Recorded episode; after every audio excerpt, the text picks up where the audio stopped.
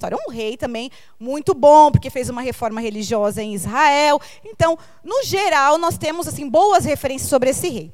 E ele estava no papel de receber é, uma comitiva estrangeira, o que também era muito comum naquela época e até nos nossos dias de hoje. É muito comum que é uma delegação de um determinado país visite outro, até aí não tem nada de estranho. Então, Ezequias, nessa situação, está recebendo uma delegação da Babilônia, que nessa época não era uma nação inimiga de Israel, então ele está recebendo. Até aí, tudo comum. Aparentemente, nós não temos nada de anormal nessa situação.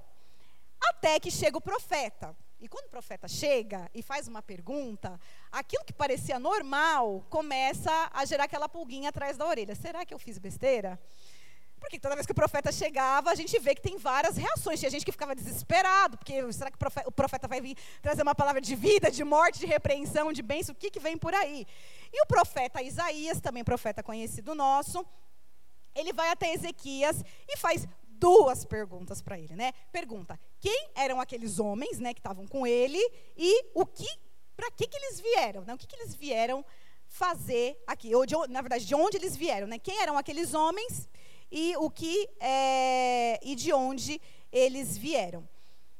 Enfim, então aqui temos essa situação que aparentemente parecia normal, mas o profeta faz uma pergunta e nos faz pensar: será que tinha alguma coisa estranha que a gente não viu nessa história? Enfim, tinha sim. Ezequias não sabia, mas o fato de ter recebido aquela delegação e como nós lemos a palavra, ter mostrado tudo, irmãos, quando estou falando tudo, foi tudo. Mostrou, assim, ele abriu o cofre do reino. Ele mostrou todos os tesouros, ele mostrou todas as coisas, mostrou todos os detalhes, tudo. O fato dele ter mostrado tudo, mal sabia ele que ele só estava colaborando para a ruína e destruição futura do seu povo. Mas por quê? E eu fiquei muito feliz com a palavra de inspiração da nossa missionária Juliana, porque eu, apesar né, da gente saber que Deus quer falar através dessa palavra, Deus já estava falando comigo há alguns dias, a gente sempre fica com aquele medinho, e aí, quando a Ju veio aqui na frente, eu falei, ai Senhor, que ela fale pelo menos alguma coisinha que me dê um sinal que realmente é essa palavra. E, na verdade, não foi uma coisinha. Praticamente o que ela ministrou como mensagem de inspiração é sobre o que nós vamos falar aqui nessa noite, sobre intenções do nosso coração. Então, eu dou glórias a Deus porque estamos aí alinhados no que Deus quer falar conosco nessa noite.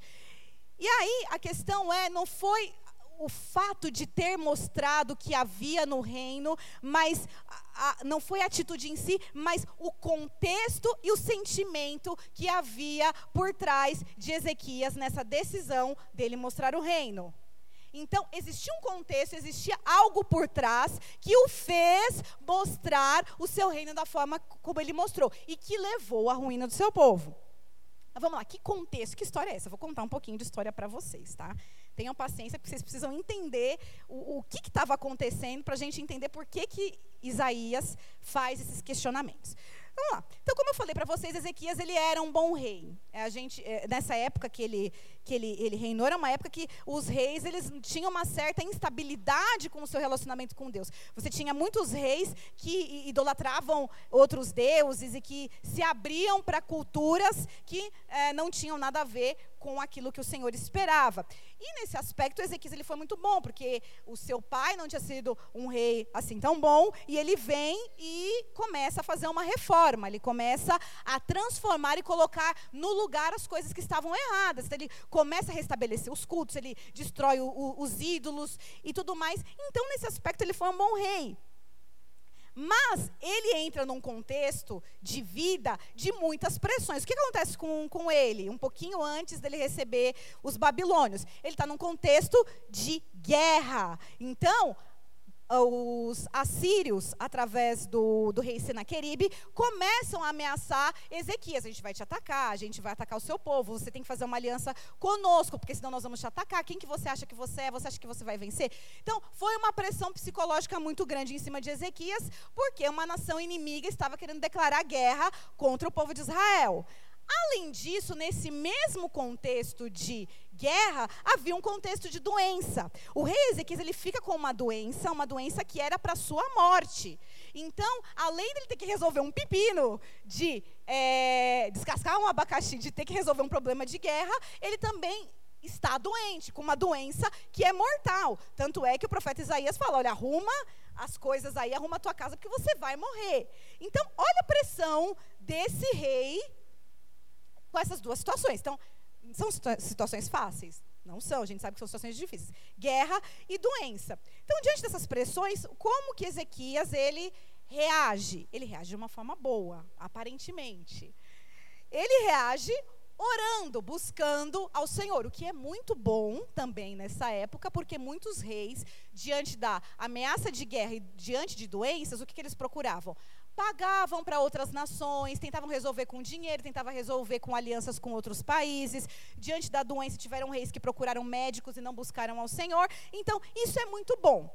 Aí, para a guerra, se a gente olhar 2 Reis, capítulo 19, a gente vai ler alguns textos aqui essa noite para a gente entender bem isso aqui.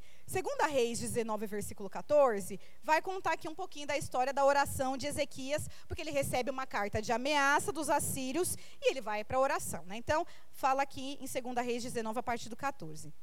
Ezequias recebeu a carta das, das, mãos dos mensageiros e a leu. Então Ezequias subiu à casa do Senhor e estendeu a carta diante do Senhor. E Ezequias orou diante do Senhor, dizendo: Ó Senhor, Deus de Israel, que está entronizado acima dos querubins, somente tu és o Deus de todos os reinos da terra. Tu fizeste os céus e a terra. Inclina ao Senhor os ouvidos e ouve. Abre, Senhor, os olhos e vê.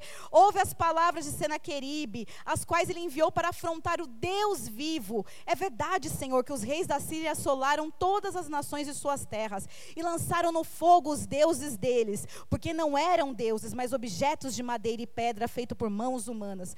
Por isso os destruíram. Agora, ó Senhor, nosso Deus, livra-nos da mão, das mãos dele, para que todos os reinos da terra saibam que só tu, ó Senhor, és Deus. Uma oração do que? De exaltação ao nome do Senhor. Deus é poderoso, o Senhor é soberano, o Senhor é maravilhoso, o Senhor é que fez céu e terra, é o Senhor que vai estar conosco. Esta foi a oração diante da ameaça de guerra, uma oração de exaltação ao Senhor, uma, uma oração onde o nome de Deus é colocado em primeiro lugar. Então, esta foi a oração que ele fez diante da ameaça de guerra. Então, gravem bem isso. E aí ele faz a oração também quando ele fica doente. Então, o profeta vai lá, como eu falei, o profeta pode ir lá para falar coisas boas, também pode falar coisas ruins. E o profeta Isaías foi lá, lá no, em 2 Reis 20, a partir do versículo 1. Nesse mesmo tempo, nessa mesma situação da guerra, por esse tempo, Ezequias adoeceu de uma enfermidade mortal. O profeta Isaías, filho de Amós, foi visitá-lo e lhe disse: Assim diz o Senhor: Ponha em ordem a sua casa, porque você morrerá, você não vai escapar. Aí vem a oração, né? Então Ezequias virou o rosto para a parede e orou ao Senhor dizendo: Ó Senhor, lembra-te de que andei diante de ti com fidelidade, com coração íntegro e fiz o que era reto aos teus olhos. E Ezequias chorou amargamente. Eu não espero de qualquer pessoa que está diante de uma situação de morte que não vá lembrar a Deus, Senhor, tem misericórdia de mim, é, olha o que eu fiz, Pai, lembra das minhas boas obras, ou se a pessoa também não fez tão, coisas tão boas, ela vai falar, Senhor, a partir de agora eu vou fazer o que é certo, me dá mais uma chance. A gente não espera nada muito diferente de alguém que está diante de uma ameaça de morte, né? Então a pessoa vai tentar suplicar pela vida dela. Mas vejam que é diferente essa oração. Não sei se vocês perceberam que tem alguma coisa diferente nessa oração dele, dessa segunda oração. Na primeira oração, ele eleva, ele exalta as obras do Senhor. Nessa segunda oração, o que, que ele exalta é a sua própria obra. Ele exalta a si mesmo. Senhor, lembra da minha fidelidade, lembra das coisas que eu fiz. Olha como eu fui bom, olha como eu não adorei outros deuses como os meus antecessores. Olha como eu fui fiel a ti. Ezequias, nesse momento, ele não lembra que Deus é maravilhoso, ele não lembra é, de quão Deus é poderoso, mas ele tenta usar os seus próprios atributos, os famosos méritos, para conseguir um favor de Deus. Como eu falei, eu não espero nada diferente também de quem está numa ameaça de morte. Mas no caso de Ezequias, isso é um ponto de atenção, porque já começa a nos parecer que esse rei que parecia tão bom, ele tinha um lado B. E na verdade, quando eu estou falando de Ezequias, eu não estou falando só dele, mas estou falando de mim. E eu estou falando de você também que está aí sentado. Porque todos nós temos o nosso ladinho B, né? que a gente chama de inclinações, maus desejos, né? São aqueles sentimentos que nós temos dentro de nós, que foi até falado essa noite, que estão ali escondidos. É eu querer tirar uma carta e aparentemente ser para eu me locomover, mas é para esfregar na cara do marido que eu posso. E existem algumas inclinações. Talvez no caso dele, a gente vai entender mais, a Bíblia vai falar, eu não quero falar agora, a gente vai falar daqui a pouco. Mas aí tem essa questão da meritocracia, que é uma coisa tão falada, a pessoa teve mérito e por isso que ela conseguiu. E ele usa isso como argumento. Mas nós que somos cristãos, nós temos uma religião que tem um conceito de salvação muito diferente de outras religiões, que não tem a ver com obras. Então, se você vê budistas, hinduístas, espíritas, são religiões que as obras é, possibilitam, dão crédito para essa pessoa conseguir uma evolução, uma vida melhor, sei lá, uma coisa melhorada. Mas aí é uma coisa do mérito do ser humano, essas religiões. Né? Então, o ser humano que é bom é um ser humano que merece alcançar o estágio maior. E essa questão da meritocracia, para nós cristãos, pensando em termos de salvação, isso não é aplicável, porque nós somos uma religião que, para nós sermos salvos, eu não dependo de mim. Poxa, aí, como aí eu não dependo de mim? Depende de Cristo. Porque a graça, já falo, o conceito da graça é o quê? É favor merecido? Não, não é imerecido. Então, é, não tem artifício que nós possamos usar, porque nenhum mérito nosso é suficiente para satisfazer os padrões divinos. Nenhum mérito meu, nenhuma ação que você vai fazer é suficiente para satisfazer os padrões divinos. Tanto é que Deus tem que mandar o seu filho Jesus, que foi o único ser humano que pisou nessa terra, que conseguiu satisfazer os padrões divinos. Portanto, só ele pôde morrer na cruz para que eu e você tivéssemos acesso à salvação. E como pessoas salvas que somos, como pessoas salvas, nós refletimos esse processo de salvação, estamos no reino de Deus através das obras. É um reflexo daquele que foi transformado, mas não são as obras que vão te levar para o céu. Então, a meritocracia é bom a gente fazer as coisas certas e corretas, mas não são elas que nos habilitam a ir para o céu, que nos habilita ao sacrifício de Jesus e a fé que eu tenho nesse sacrifício. Então, o, o, Ezequias, aqui o nosso personagem principal, ele tenta usar o mérito como uma forma de é, conseguir um favor de Deus. E Deus ele responde as duas orações, né? No capítulo 19, no versículo 34, é, Deus responde a oração de guerra e no 20, versículo 6, ele responde a oração a respeito da doença de Ezequias. E nas duas orações Deus responde da mesma forma. No versículo 34 ele fala, Deus fala, porque eu defenderei essa cidade para, livrar, para a livrar por amor de mim e por amor de meu servo Davi. E depois, lá no capítulo 26, vai falar: é, acrescentarei 15 anos à sua vida e livrarei das mãos do rei da Síria tanto você quanto esta cidade. Defenderei essa cidade por amor de mim e por amor a Davi, meu servo. Quando Deus dá essa resposta, Deus não está respondendo para Ezequias assim: olha, eu vou defender o meu povo, eu vou te livrar dessa doença, porque você é um rei muito bom e você realmente fez coisas muito boas e por conta disso eu vou te defender. Não, Deus fala: eu vou defender pelo meu nome pela minha fidelidade e por amor a Davi, porque eu fiz uma promessa a Davi que você nem lembrou dessa promessa. Porque o que, que acontece? Isso é importante a gente lembrar aqui no contexto. Então, Ezequias tem uma ameaça de morte, né, por conta da sua doença. Só que, se a gente ler 1 Samuel 7,16, eu faço questão da gente ler isso. Porque no momento da pressão, a gente esquece das promessas. No momento da ameaça, a gente esquece daquilo que Deus falou para nós, daquilo que Ele lançou como palavra profética. E nós não nos recordamos disso. E aí, lá em 2 Samuel 7,16, é, Deus está falando com Davi. Davi queria construir um templo para o Senhor e tudo mais. E, e Deus dá uma série de argumentos para Davi, que não seria ele, mas seria o seu filho. Mas sobre Davi, Deus lança uma promessa que é linda, maravilhosa. Que é: quanto a você, a sua casa, o seu reino serão firmados para sempre diante de mim. O seu trono será estabelecido para sempre. O que Deus promete para Davi e para toda a linhagem de Davi é: nunca vai faltar ninguém para suceder a sua dinastia, Davi. Nunca vai faltar ninguém no trono. E nunca vai faltar mesmo, e esse reino é eterno, porque aquele que reinou sobre todos foi Jesus, que é eterno. E essa é promessa maravilhosa, porque Deus usa um homem e através da sua linhagem, todos nós somos abençoados. Só que Ezequias nessa época ele não tinha filhos. Ele não tinha filho. Como essa promessa ia continuar se ele não tinha filho? Ele poderia pelo menos ser lembrado, Senhor, lembra da tua promessa para minha família. O Senhor disse que nunca faltaria ninguém neste trono, que esse trono nunca ficaria vazio. Senhor, e agora e a tua promessa e o teu povo, como que vai ficar? Nem disso ele conseguiu lembrar naquele momento. A única coisa que ele conseguiu lembrar é que ele era bom, que ele era fiel e que, portanto, Deus deveria lhe dar mais vida. Mas o que Deus responde é com compaixão, obviamente, porque Deus vê o choro do seu filho e se compadece, mas o que é evidente é que Deus, ele dá essa chance por amor a ele, a ele próprio, Deus, pela fidelidade que ele tinha e pela promessa que havia sido lançada. Na minha visão, Ezequias estava sendo só provado aqui nessa, nessa situação.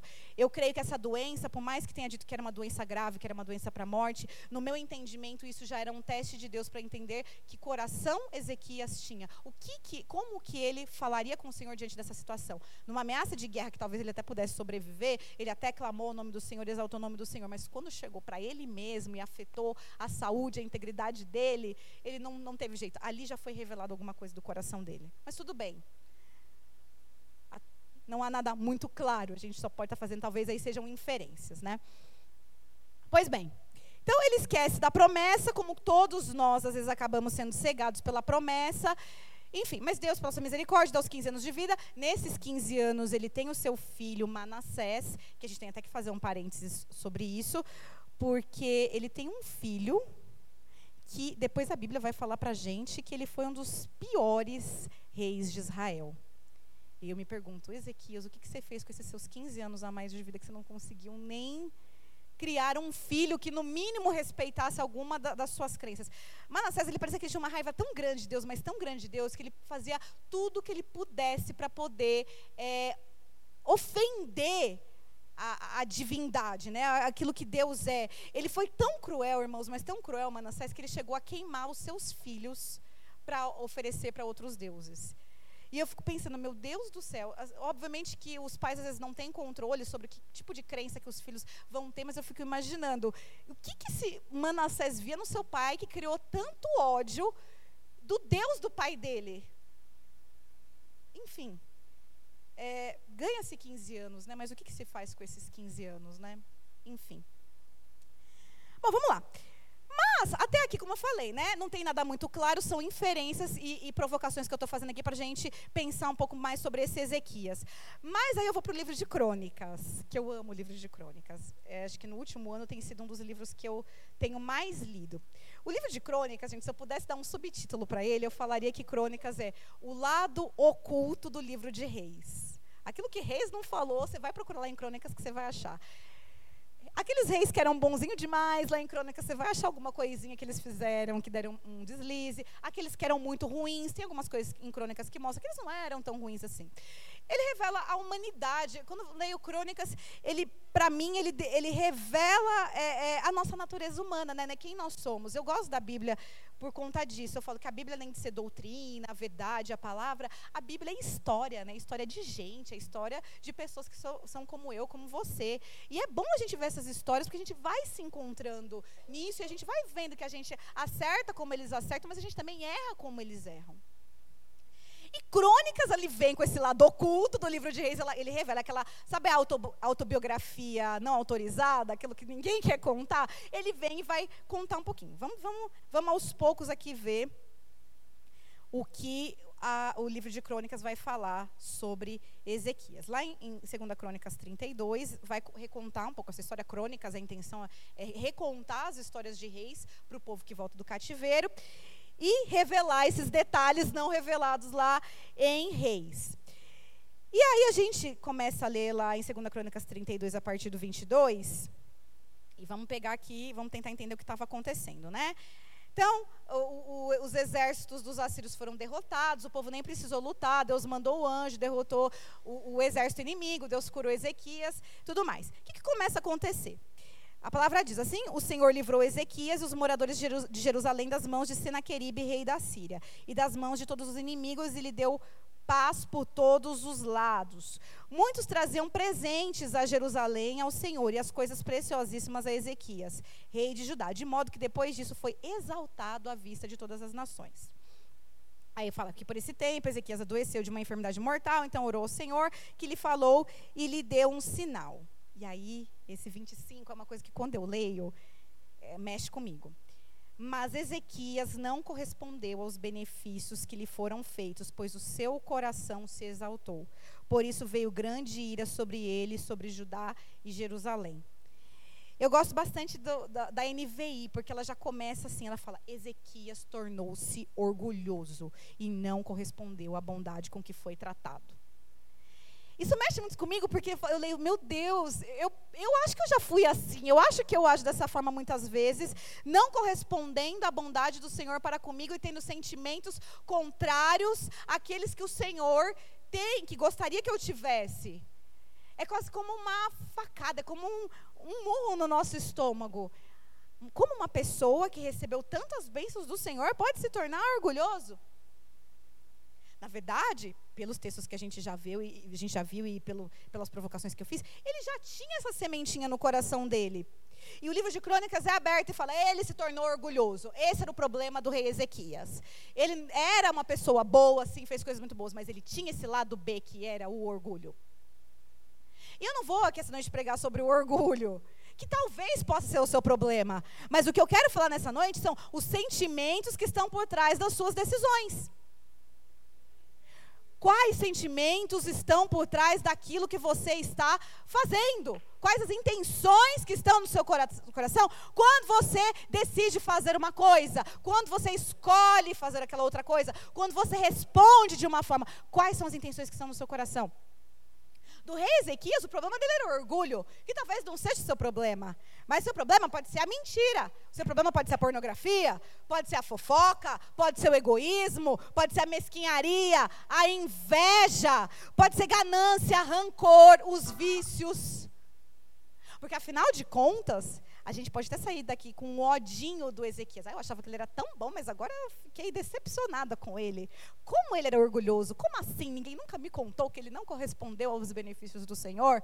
Mas como eu falei, o Ezequias não é o Ezequias essa noite, o Ezequias sou eu e você. E quando nós lemos lá em Tiago, eu preciso ler esse texto. Eu sempre leio, porque, gente, é um texto é um texto de, lá de Tiago que eu sempre gosto de repetir, porque acho que tem que ser assim, uma repetição diária na nossa vida, que a gente não pode esquecer desse defeitinho que a gente tem.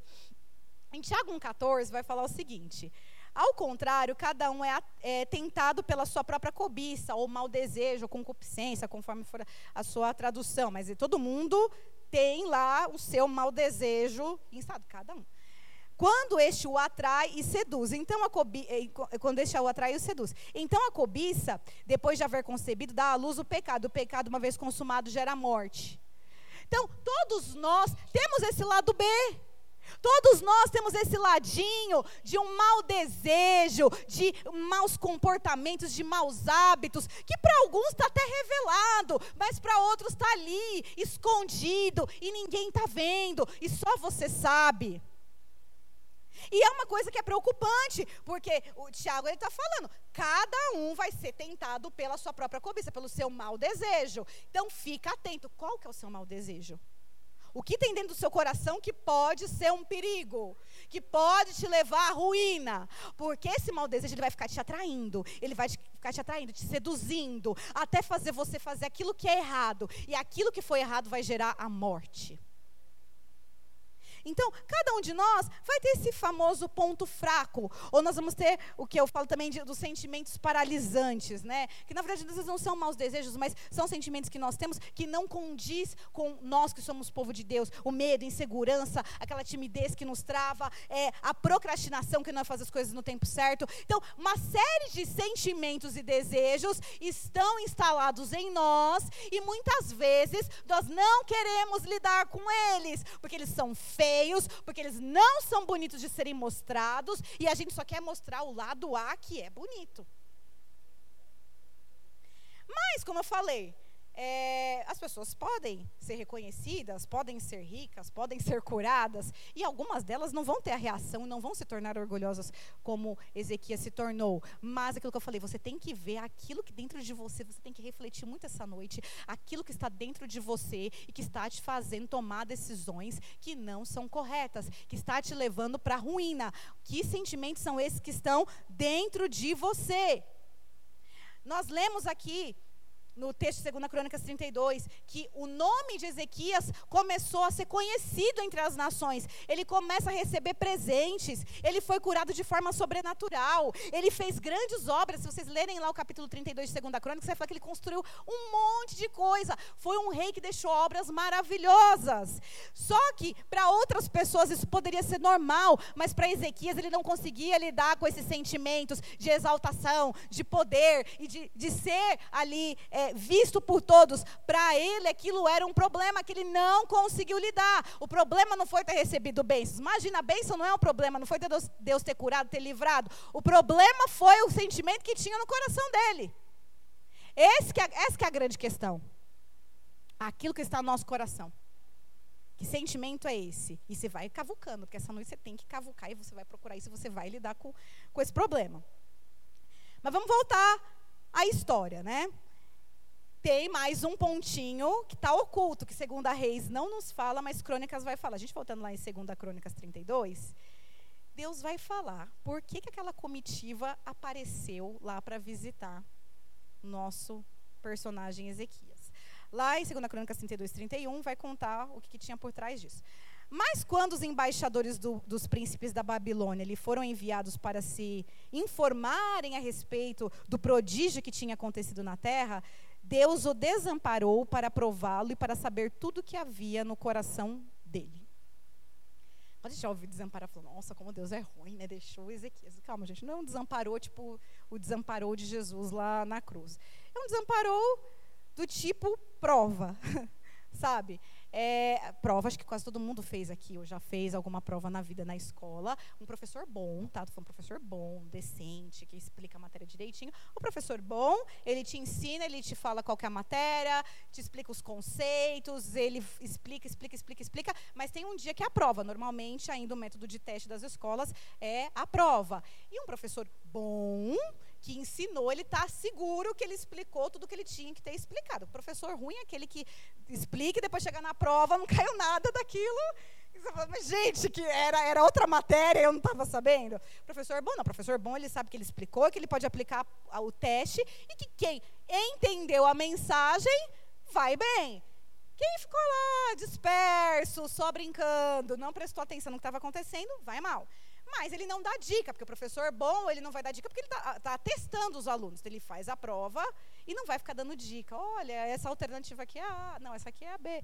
Então, quando gente está falando desse desamparar, é que Deus estava testando mesmo Ezequias. Eu falei assim, tá bom, nesse momento eu não vou dar dica nenhuma, porque Deus podia falar para Ezequias, ó Ezequias, vai chegar uma comitiva aí, você não mostra nada para esse povo, porque esse povo é perigoso.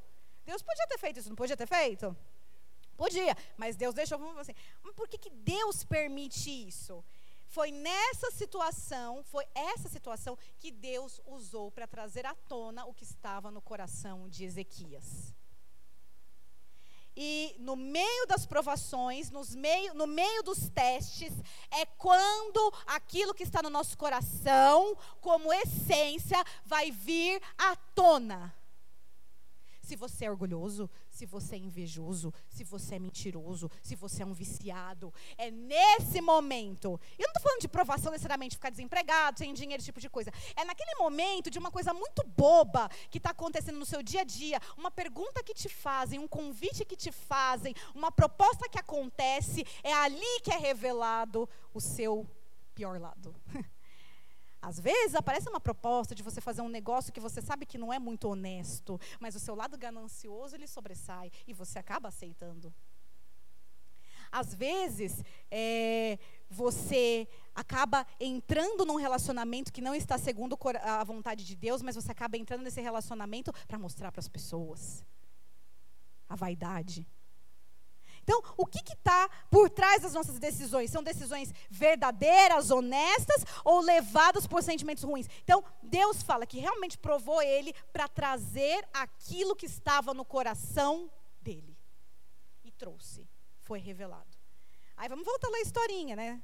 Voltamos lá em 2 Reis. O que, que acontece? Então, chega a comitiva da Babilônia a princípio, eles chegam lá com presentes, com cartas. Ó, oh, ficamos sabendo que você foi curado de forma sobrenatural. Vemos entender como você está. Boas intenções. Na verdade, não estavam com boas intenções. Na realidade, é, o povo da Babilônia, eles queriam fazer uma aliança com o povo de Israel para destruir o rei da Síria, para destruir o império da Síria, que era a potência daquela época. A princípio, a intenção dos babilônios era essa, de criar alianças. E pelo que o texto nos diz, o, o, essa comitiva não pediu para ver nada. Ezequias, ele foi lá e foi abrindo os tesouros, foi mostrando tudo. Vem aqui, ó, vem aqui, vamos, vou te mostrar aqui. Olha esse tesouro aqui maravilhoso que eu consegui. Esse, olha essa peça de ouro, que linda. Olha aqui como esse templo é maravilhoso que nós fazemos para o nosso Deus. Olha aquilo.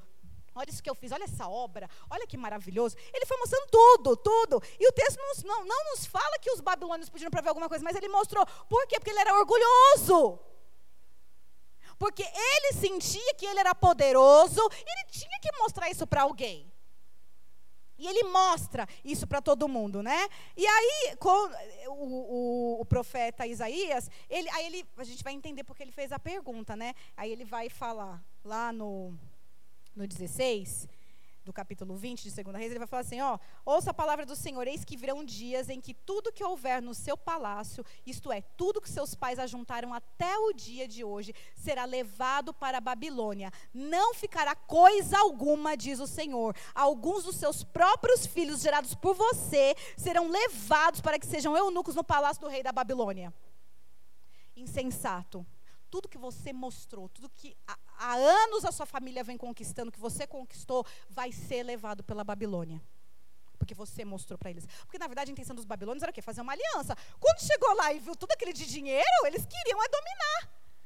Não, agora eu quero essa nação para mim. Eu não quero mais fazer aliança, eu quero dominar essa nação. Obviamente que o cativeiro do, de Judá, né, a gente está falando aí de tribos divididas e a gente chama essa parte de Israel de Judá, não foi somente por causa de Ezequias, foi por constantes erros do povo que eles são levados ao cativeiro babilônico. Mas Ezequias foi um dos que despertou esse interesse, que contribuiu para a destruição do seu próprio povo, por causa do quê? Do mau desejo. Por causa do quê? Do orgulho.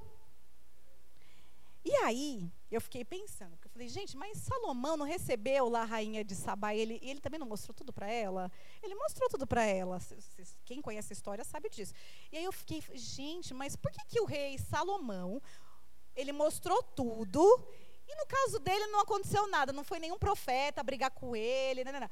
Então vamos lembrar, o caso de Salomão era um rei que sabia muito bem lidar com as suas riquezas e com as suas propriedades e tudo mais. O problema de Salomão eram as mulheres, era outra inclinação que era o mau desejo dele. Mas na questão de dinheiro, para ele aquilo não era o problema. Tanto que a palavra diz que ouro, ouro não, prata na época de, de Salomão era como se fosse, sei lá, sei lá, metal qualquer. De tanta riqueza que havia, e aquilo estava ok para ele.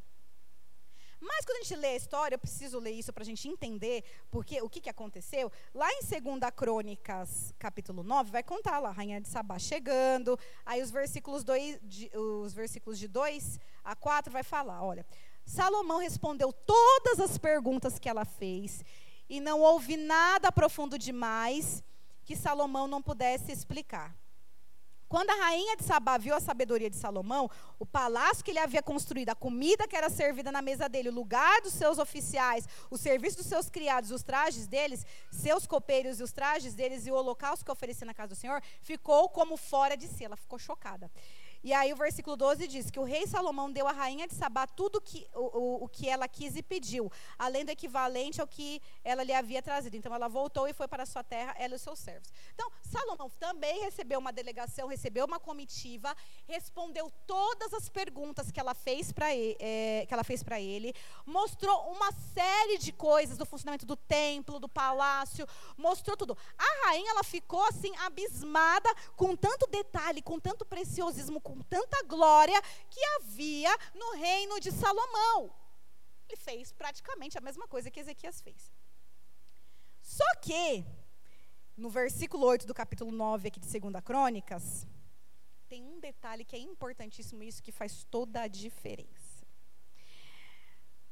A rainha de Sabá faz uma declaração, que é o seguinte: Bendito seja o Senhor, seu Deus, que se agradou de você e o colocou no seu trono como rei para o Senhor, seu Deus. É porque o seu Deus ama Israel e quer estabelecê-lo para sempre, que ele o constituiu rei sobre este povo, para que você execute o juízo e a justiça. Sabe qual que foi a diferença na situação de Salomão para a situação de Ezequias? Na situação de Salomão, o nome de Deus foi glorificado o nome de Deus foi exaltado. Não foram as ações de Salomão, porque a própria rainha reconhece que foi Deus quem colocou Salomão como um agente, como uma ferramenta de aplicar a justiça e o juízo do seu Senhor. Aqui fica evidenciada a glória de Deus e não a glória do homem. Então, quando eu sou abençoada ou abençoado, ou quando Deus faz alguma coisa na minha vida, quem tem que ser glorificado é o Senhor e não eu.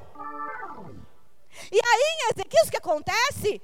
Tem alguma glória a Deus? Não tem. Babilônia nenhum glorificou a Deus. Mas uma rainha de uma terra distante, ela vem e fala: O que me contaram é pouco perto do que eu vi, porque o seu Deus é grande. O seu Deus é grande. Então, quando você chegar no seu trabalho e você for um bom funcionário, não é só porque você é um bom funcionário. As pessoas têm que ver que é a glória de Deus.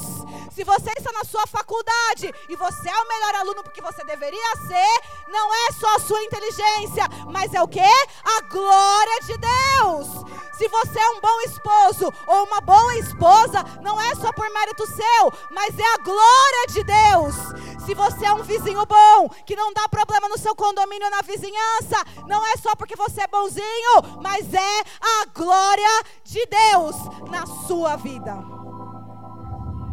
E essa é a diferença quando nós estamos bem intencionados de quando nós estamos mal intencionados. A inclinação de Salomão não era o orgulho, não era a grandeza, não era esse tipo de coisa. A inclinação de Salomão era outra, que ele também não conseguiu resolver. Mas, no caso dele, é uma situação parecida e ele consegue lidar com isso. E Ezequias, ele não consegue, porque nem o nome de Deus foi glorificado. Porque, no fundo, quando ele mostra riquezas, quando ele mostra tesouro, ele quer mostrar que ele é muito bom. Ele é tão bom que ele foi curado. Ele é tão bom que ele tem tantas riquezas. Ele é maravilhoso.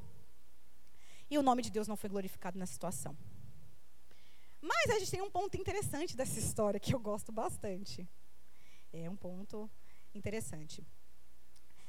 O Isaías chega e faz as perguntas. Vamos lá. Segunda Reis 20 de novo. Eu acho engraçado, né? A cara de pau que nós seres humanos temos. ele faz duas perguntas. Primeiro, o que, que esses homens que estão aí com você, eles disseram para você? E da onde eles vieram? O que, que qual que foi o conteúdo da conversa de vocês? E da onde eles vieram?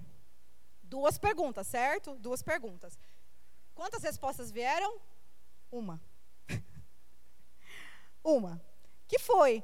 Ah, eles vieram da Babilônia, uma terra distante. Ele respondeu só a segunda pergunta. Eu, no meu trabalho, às vezes eu vejo umas situações que eu acho engraçado. Às vezes a gente está em algumas reuniões e, e quando, normalmente isso acontece quando alguma coisa deu muito errado, né? Deu alguma coisa errada, o que, que, foi que aconteceu, quem que foi o culpado, como que foi que... Às vezes eu estou na reunião, a pessoa que responde, ela fala uma coisa que não tem nada a ver com aquilo que foi perguntado. Ela vai dando um embromation, aquela coisa toda vai enrolando, enrolando. E aí, no final, todo mundo meio que fica quieto. Não sei se é porque não entenderam a resposta, ou sei lá, fala, deixa quieto. Mas eu paro e penso, não, ele não respondeu o que foi perguntado. E o Ezequias, ele ficou nessa situação ali, eu acho que ele pensou ali, meu, acho que fiz alguma coisa muito errada aqui, eu vou responder o que dá para responder. Eles vieram de uma terra distante, era da Babilônia. Não deixei de responder. Respondeu. Mas, por que ele não responde a primeira pergunta? Porque se ele tivesse respondido o que eles disseram, ele teria que dizer que eles só vieram para trazer uma carta e presentes pelo fato de ele ter sido curado.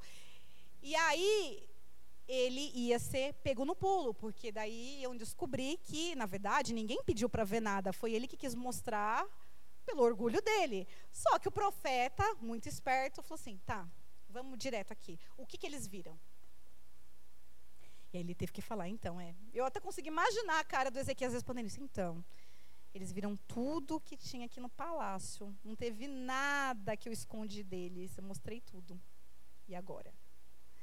E aí, é, essa parte a gente está falando de um pouco da fuga da realidade, né? Quando vem a pergunta que nos confronta para trazer à tona aquilo que está dentro do nosso coração. É a fuga.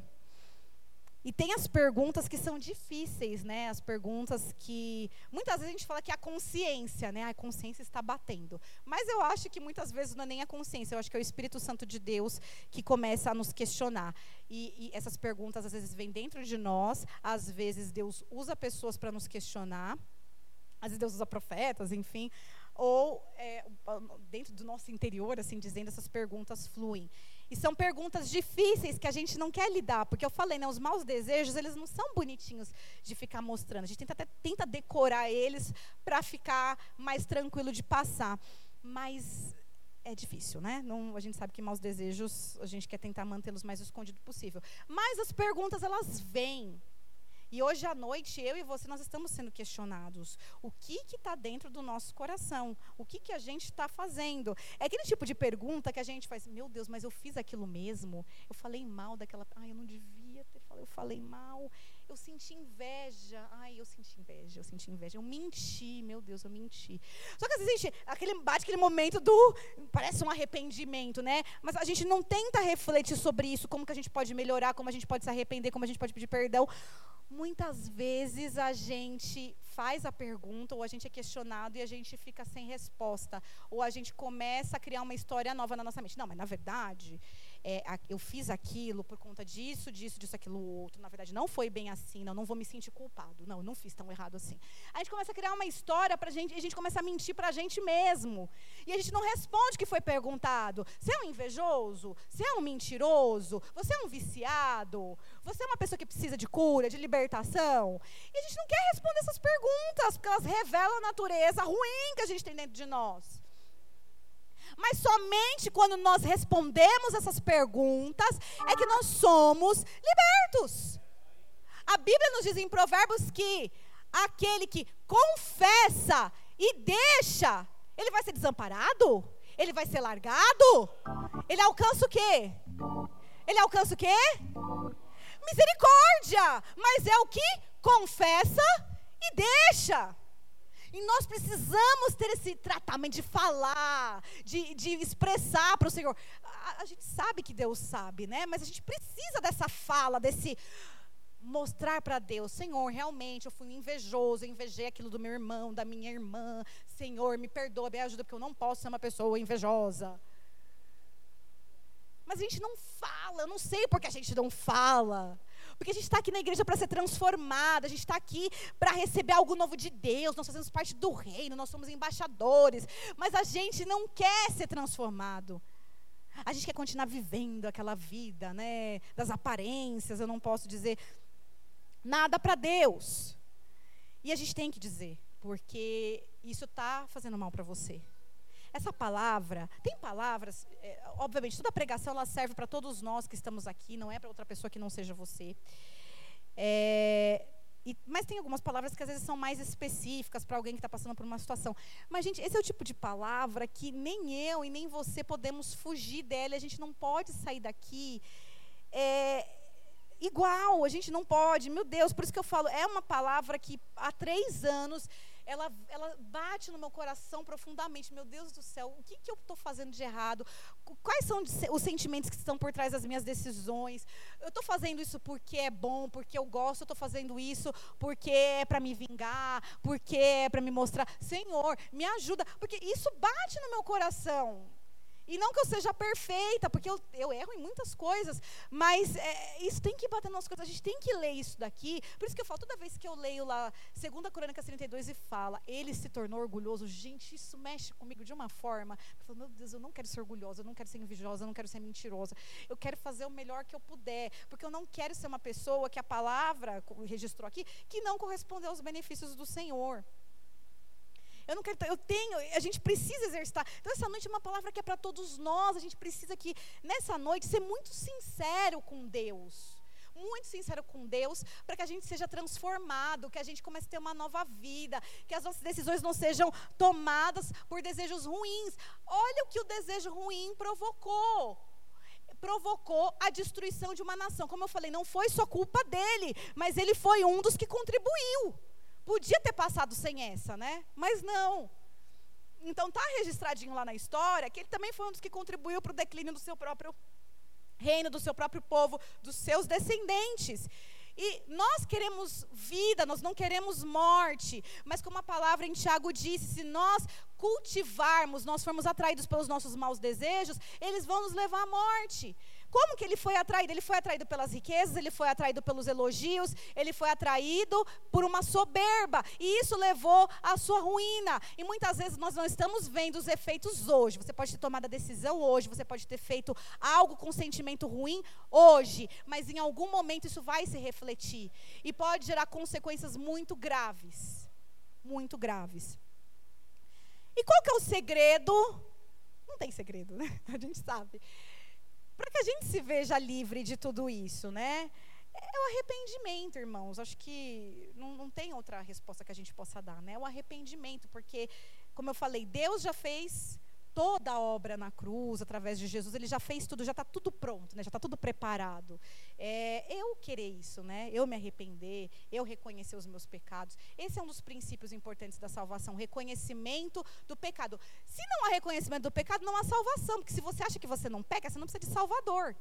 Então, o princípio da salvação, ele começa nessa coisa do pecado, da natureza é, pecaminosa que nós temos. Então, o arrependimento, ele é a chave para que a gente alcance a misericórdia do Senhor e para que a gente saia dessa vida dominada pelo pecado, a gente passe a viver uma vida de boas intenções, uma vida correta, uma vida que traga vida, né? E não morte.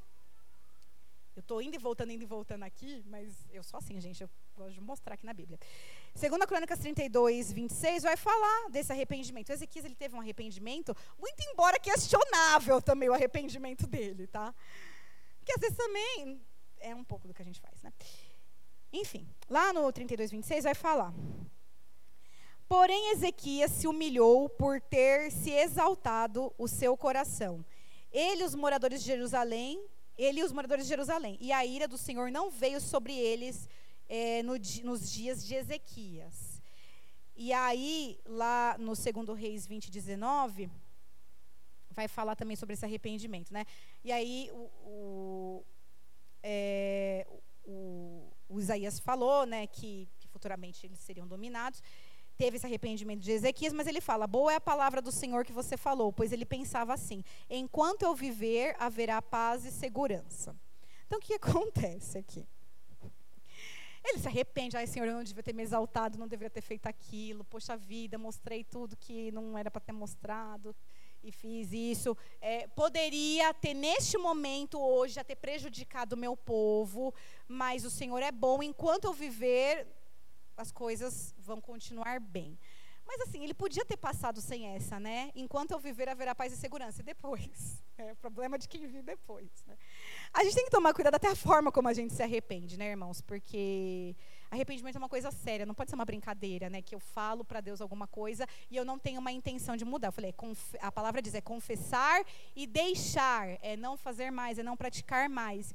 Então, o arrependimento ele tem que ser honesto, ele não pode ser egoísta, né? Tem que ser uma coisa de verdade, que eu entenda que de fato eu estou errando, que de fato eu preciso ter uma vida nova com Deus e que eu tenho que que a partir de agora começar a fazer o certo, né?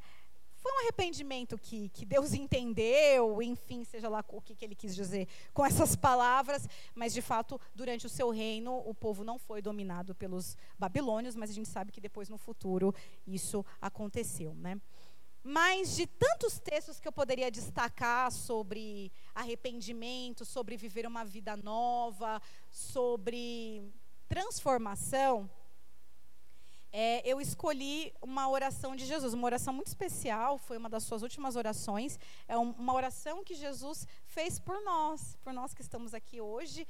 Por mais que a gente ainda não tivesse nascido naquela época, Deus, ele já estava, Jesus já estava intercedendo por nós, né? E ele fala uma coisa muito interessante lá em João 17, a partir do versículo 15. O Evangelho de João 17, a partir do versículo 15. Jesus ele ora para Deus e fala: não peço que os tires do mundo, mas que os guarde, os guardes do mal. Eles não são do mundo, como eu também não sou. Santifica-os na verdade. A tua palavra é a verdade. Assim como tu me enviaste ao mundo, também eu os enviei ao mundo.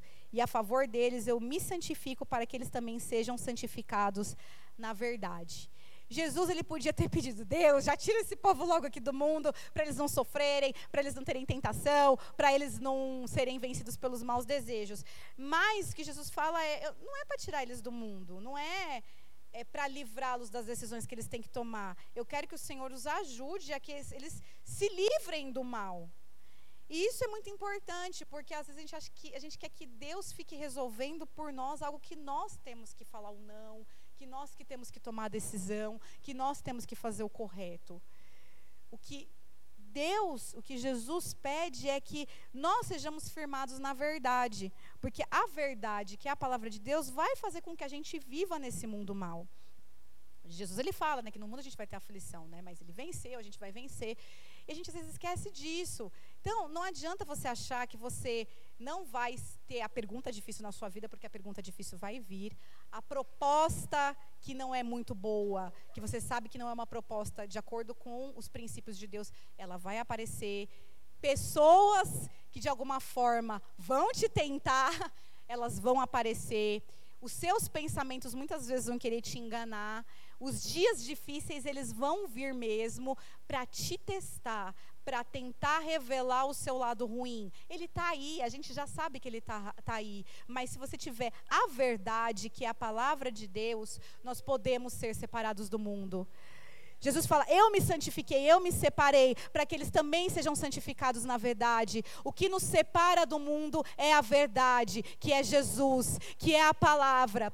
E nós precisamos estar apegados nessa verdade, porque é isso que nós precisamos para vencer o mundo. O mundo não tem essa verdade, eles precisam conhecer. Jesus fala: Eu quero que eles fiquem aqui, inclusive, para que eles sejam enviados ao mundo, para pregar essa verdade. Eu acho isso tão bonito, porque a verdade nos transforma, a verdade nos liberta, é o que a palavra diz.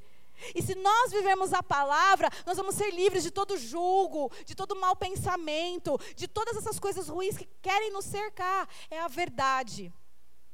O mundo prega uma verdade, mas nós que temos isso, eu acho tão bonito, verdade. É o que é o correto, é o caminho certo, é isso que a gente tem que viver para tomar a decisão certa. Deus quer que você seja próspero naquilo que você fizer. Deus quer que você seja próspero nos seus negócios. Deus quer que você seja próspero na tua casa, na tua família. Deus quer que você seja próspero nos seus relacionamentos amorosos, de amizade. Deus quer que você seja abençoado em tudo. Mas a sua intenção precisa ser uma intenção pura, verdadeira, baseada na palavra. Se as suas intenções estiverem corrompidas, isso vai levar à morte. E não vai levar à bênção que você tanto quer. Inclusive, essas más intenções podem ter nos impedido de algo maior, de nós estarmos com Cristo, que é o que nós mais desejamos estar com Ele. Então, é a verdade, a verdade que liberta, a verdade que santifica. Nós precisamos disso enquanto nós estamos no mundo, é isso que nós precisamos. É nos apegar a esta palavra, meditar de dia e de noite, nos apegarmos ao Senhor, confessar os nossos pecados, viver o plano de salvação como de fato ele é. Então, irmãos, é... era sobre isso que eu queria falar essa noite, né? Sobre esses nossos sentimentos, sobre essas nossas intenções. Porque Deus quer nos trazer vida, Ele não quer nos trazer morte. Como eu falei, Ezequias, ele de verdade, na história, ele foi reconhecido como um bom rei. Entre coisas ruins e boas, ele fez muito mais coisas boas do que ruins. Mas eu precisava destacar essa história, esse ladinho B que ele tinha, porque é nisso que Deus quer nos transformar. Naquilo que a gente, naquilo que a gente já é bom, naquilo que a gente já está fazendo certo, a gente tem que continuar. Mas naquilo que a gente é ruim, a gente precisa sabe, transformar. Às vezes a gente fica com aquele, aquele sentimentinho, ah, esse é meu lado B de estimação, é o lado ruim que eu tenho, mas eu quero cultivar ele. Não, não é isso. Não é isso. A gente precisa realmente vencer. Ele tinha o lado B dele, que a gente viu os problemas que trouxe, a gente tem os nossos também. E a gente precisa transformar isso para que as nossas decisões elas não sejam ruins, para que elas sejam condicionadas à verdade. Amém? Vamos ficar em pé nesse momento, vocês que estão sentados.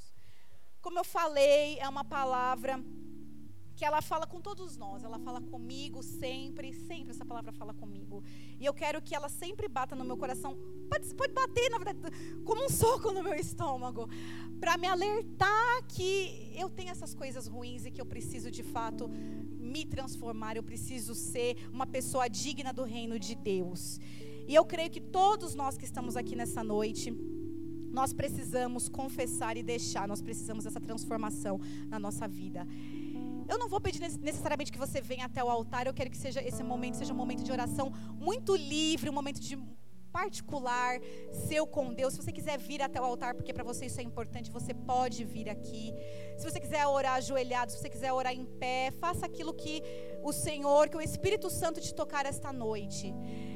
Mas é, o que nós queremos, o que o Espírito Santo de Deus quer essa noite, é que nós não saiamos aqui da mesma forma, que a gente confesse de fato, que a gente se lembre daquilo que a gente está fazendo, que está nos levando para algo ruim. Traga, puxe na sua memória que você vai saber. Eu quero orar com toda a igreja nessa noite. Eu peço para os obreiros que primeiro orem por vocês. Hoje a gente, não tá, a gente não tem tantas pessoas aqui na igreja, mas eu peço diaconisas, diáconos, ministros, missionários, orem primeiro por vocês e depois ministrem sobre a igreja, porque todos nós precisamos dessa palavra que Deus falou no meu coração, que todos nós precisamos confessar nessa noite. Aleluia. Todos nós precisamos liberar esta palavra, isso que está no nosso coração, que está nos contaminando. Aleluia. Todos nós precisamos, porque Deus quer nos dar vida. Então você obreiro, não, não nem espere, ore aí por você primeiro. Ore por você, porque você também tem que confessar, você também tem que deixar, você tem que revelar aquele lado B seu que está te fazendo tomar decisões que não são boas, para que apareça um lado A melhor, que é um lado de Deus, o lado da verdade, a verdade, o lado da verdade que tem que sobressair. Então orem por vocês e depois ministrem sobre a igreja. Orem, orem. Deixem Deus usar vocês. Você que é intercessor, você que é profeta, fique à vontade para fazer aquilo que Deus quer fazer. Mas eu quero que nessa noite todos sejamos ministrados, todos sejamos ministrados. Amém? Vamos orar. Senhor Deus e Pai, nós estamos aqui em tua presença firmados na tua palavra, Deus. Nós estamos debaixo da tua palavra, Pai. Nessa noite, Pai, o Senhor conhece o meu coração, o Senhor conhece o coração da sua igreja, o Senhor sabe aquilo de bom que nós estamos fazendo, mas o Senhor também sabe aquilo de ruim que há no nosso coração. O Senhor sabe o que há no meu coração, o meu lado B, o Senhor sabe. E eu peço, Senhor, não deixe que eu seja cegada pela mentira, não deixe, Senhor, que eu seja cegada pela oferta que o inimigo tem feito. Não deixe que eu seja cegada pela verdade do mundo, Pai, mas que os meus olhos venham se abrir nesta noite para que eu viva o melhor, para que eu seja ministrada na tua palavra, para que eu faça o melhor, para que eu faça aquilo que a tua palavra diz. Pai, neste momento eu oro pela tua igreja, Pai. Nós oramos pela tua igreja, Pai. Nós oramos pelo teu povo, Senhor Jesus. Nós oramos porque todos nós, todos nós temos os nossos maus desejos, todos nós temos, Senhor, as nossas inclinações, Pai. E o Senhor conhece o coração do teu povo.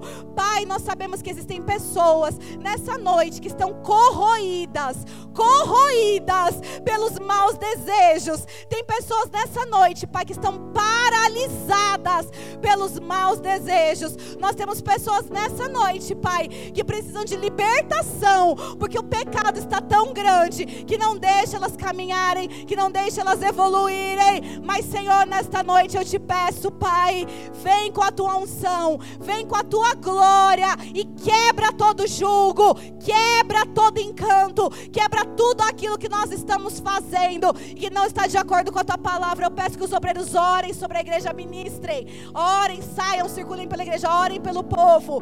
Pai, vai libertando, quebrando cadeias, prisões, vai quebrando, Pai, todo sentimento de inveja, todo sentimento de ódio, de vingança, todo orgulho, vai caindo por terra em nome de Jesus. Pai, vai transformando os corações, vai trazendo vida, vai trazendo verdade, Pai, verdade, verdade, verdade. Nós precisamos da verdade, nós precisamos da tua palavra, Senhor Jesus. Nós te pedimos, Deus, sobre essa noite, sobre este lugar, que haja libertação, que haja libertação, Senhor Jesus, que possamos confessar com os nossos lábios, Pai, que possamos confessar nos nossos lábios todo o pecado escondido, toda a má intenção escondida.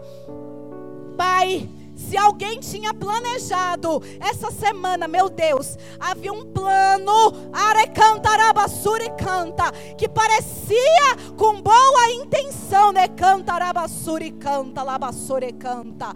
Oh Senhor, este plano ele é desbaratado, esse plano é aniquilado. Em nome de Jesus, o teu povo é santo. Ninguém aqui vai ser enganado por Satanás.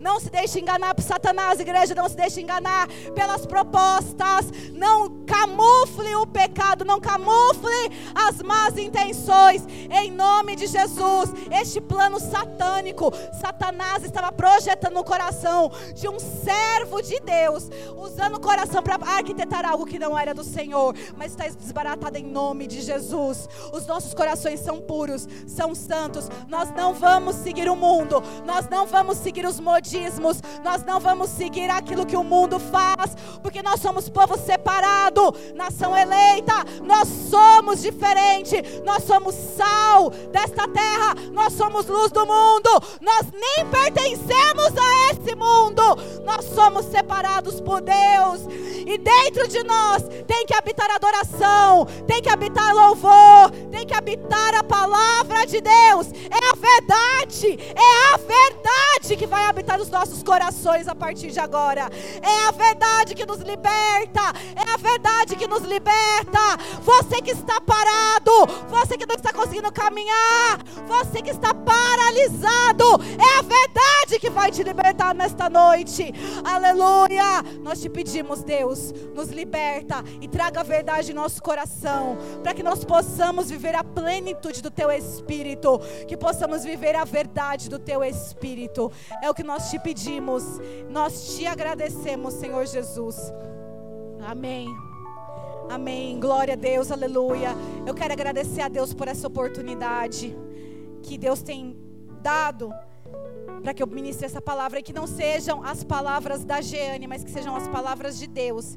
Que fale no meu e no seu coração, que você medite nessa palavra, que você se confronte, que você não tenha medo das perguntas difíceis, porque elas que vão te curar, são as perguntas difíceis que vão te levar para a cura, para a libertação e para a verdade. Que Deus abençoe a igreja em Cristo Jesus.